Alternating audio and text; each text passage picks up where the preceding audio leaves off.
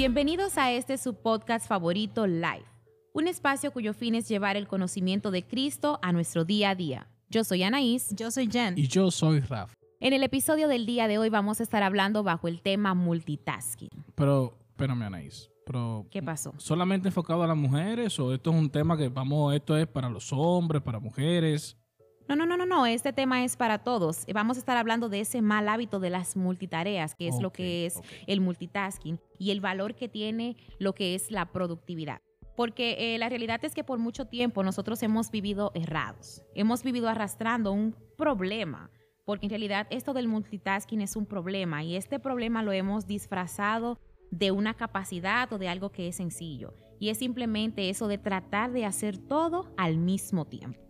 O sea, ese deseo de querer hacerlo todo a la vez es una evidencia de nuestra falta de confianza en Dios y de un concepto erróneo de nosotros mismos. El orgullo nos hace creer que somos indispensables y que debemos estar presente en todo. O sea, que para hacer cualquier cosa yo tengo que estar ahí. No se puede hacer si yo no estoy ahí. Tengo que tener el control de todas las cosas. Y lo peor de esto es que nosotros llegamos a creer que todo lo que hagamos a la misma vez podemos hacerlo y que podemos hacerlo bien.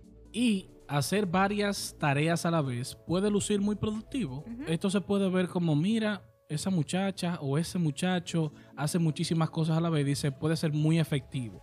Pero en realidad, esta conducta lo que evidencia es una mala mayordomía. Aclaremos y tengamos bien claro que no estamos hablando que escuchar música, limpiar, eh, ponerme a hacer varias cosas a la vez. No creo que el multitasking esté enfocado en eso, sino que esta mala práctica es cuando estamos haciendo varios trabajos o varios servicios a la misma vez. Y créanme, no vamos a ser efectivos. Y estudios indican claramente que cuando intentamos hacer varias tareas a la vez, señores, el trabajo se duplica. Así es. Uno cree que está abarcando tantas cosas y que sí, le estoy poniendo la mano a esto, le estoy poniendo la mano a lo otro, pero ya está estudiado, hay estadísticas que dicen que cuando nos enfocamos en todas estas cosas, el trabajo se duplica y se multiplica la cantidad de errores que nosotros podamos cometer. Tú y yo, yo quiero que usted tenga esto bien en claro, no fuimos creados para funcionar como un ordenador de, múlti- de múltiples cosas, señores.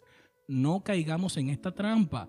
Usted y yo no somos máquinas, usted y yo somos seres humanos que tenemos, nos cansamos, algo nos puede distraer, en otra cosa se puede ir nuestro pensamiento. Cuando somos empujados a llevar este día a día de manera múltiple, créame, no vamos a ser efectivos.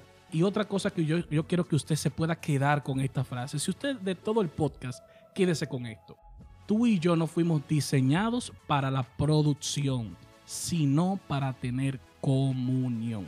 Wow. Y ciertamente, hablando de, de esa comunión, de esa relación que debemos tener, debemos de considerar el punto de vista bíblico sobre lo que es la productividad. Y un escritor muy famoso que se llama Tim Chalais, él decía que la productividad consiste en lo que es administrar de manera eficiente tus dones, tus talentos, tu tiempo, energía y entusiasmo para el bien de otras personas y para la gloria de Dios. Wow. O sea, en palabras sencillas, la productividad es utilizar los recursos que tenemos de la mejor manera que podamos hacerlo. Y es que desde la perspectiva de Cristo, de nuestro Señor Jesucristo, debemos de entender que la verdadera satisfacción no se encuentra en cuántas tareas puedo completar, sino en cumplir con la voluntad del Señor y vivir conforme al propósito por el cual fuimos diseñados. Exacto, se trata de eso, no de qué tantas cosas yo puedo hacer a la vez, sino de qué tan productivo yo puedo ser en las cosas que yo hago. Entonces, como decías, desde la perspectiva de Cristo, porque desde ese lente debemos ver todas las cosas y todo lo que hacemos hacerlo como lo haría el Señor, la productividad entonces nos lleva a entender y nos lleva a aprovechar al máximo esos recursos que nosotros tenemos, recursos que el mismo Dios nos ha provisto para su gloria y para poder hacer bien a los demás, porque ¿cuál es el fin de que yo pueda hacer algo si yo no puedo bendecir o si no puedo hacer bien a alguien con eso que estoy haciendo? Entonces, puede ser que nuestros esfuerzos muchas veces no estén dando fruto, que, o sea, que parezca que no estamos siendo productivos, entonces es necesario que nosotros le recordemos a nuestra alma y que tengamos bien claro unos cuantos puntos. Y el primero de ellos, muchachos, yo creo que sería que nosotros tenemos que tener bien claro que nosotros no somos omnipresentes. Nosotros estamos limitados. Dios nos ha limitado a un tiempo y nos ha limitado a un espacio. Así es, no podemos, eh, como bien decía Rafa, querer abarcar tantas cosas a la misma vez. Estás, hay una reunión, o algo que, está pasando en este lugar, yo no puedo querer estar aquí con la mente en otro lado, porque no, no puedo hacer ambas cosas, debo de, de aprender a tener un descanso, porque ahí es donde viene ese ajetreo, esa agonía, esa ansiedad de querer estar en varios lugares que no podemos hacer. También tenemos que tener muy claro que nosotros no somos omniscientes, o sea, no tenemos que estar al tanto de todo lo que pasa en las redes sociales y no tenemos que saberlo todo. A veces creemos que necesitamos saberlo todo. No, no tenemos que saberlo todo. Es también importante que nosotros sepamos que no somos omnipotentes, o sea, tener bien claro que yo no tengo el poder absoluto de hacer todas las cosas y salir victorioso. O sea, nosotros no somos Dios, no tengo que hacer todo y hacerlo bien, como decía anteriormente, que se vea el fruto de lo que hice en ocasiones, no va a ser así. Uh -huh, así es. Y también hay otra cosa muy, muy, muy, muy importante que tenemos que recordarnos todos los días y es que no soy indispensable. Entonces aquí tenemos que estar claros en que ciertamente cada uno de nosotros es importante, no nos podemos perder en eso. Todos somos importantes.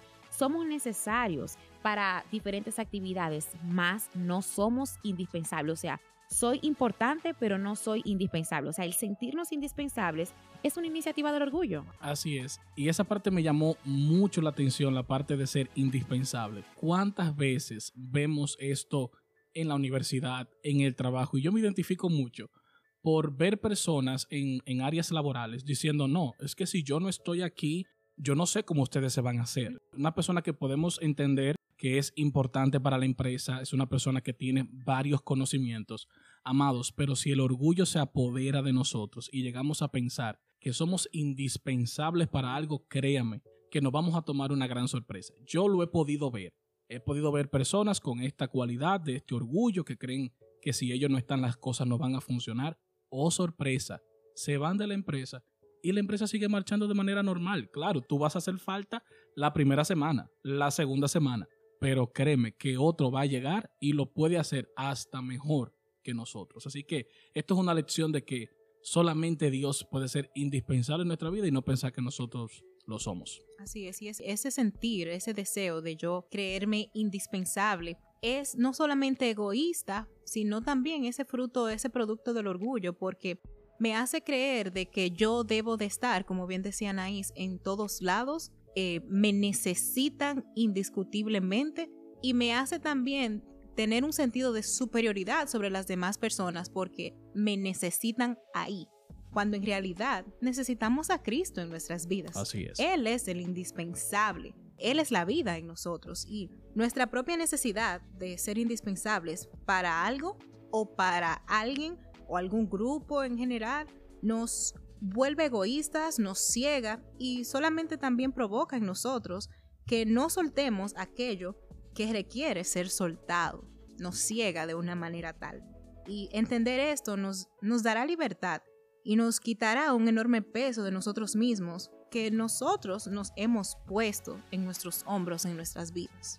Es así y es tan sorprendente como hay eh, personas que creen que al compartir sus conocimientos, que creen que al enseñar a alguien más, ellos van a dejar de ser importantes. Ay. Y en ese sentido de ser indispensable, se encierran como, espérate, yo no puedo enseñarle todo lo que yo sé porque entonces, ¿qué va a pasar conmigo? Entonces uh -huh. es, está el egoísmo y el orgullo vivito ahí, o sea, quieren mantener como si fuera la cosa cerrada, como si fuera un secreto. Espérate, porque yo tengo que ser indispensable. Porque si bien muchas veces se quejan porque todos son ellos, porque todo lo tienen que hacer ellos, también está el lado de que ellos mismos quieren crear en los demás esa dependencia para ellos siempre sentirse que son indispensables. Wow. Así es. Y yo creo que esto es un punto eh, para ya finalizar en este podcast en donde debemos abrazar la gracia y el gozo del Señor y entender que Dios nos ha llamado a centrarnos en Él. Entender de que Dios nos ha hecho personas con capacidades, entender que Dios nos ha hecho personas con talentos y con dones, pero entender también que debemos descansar en esa gracia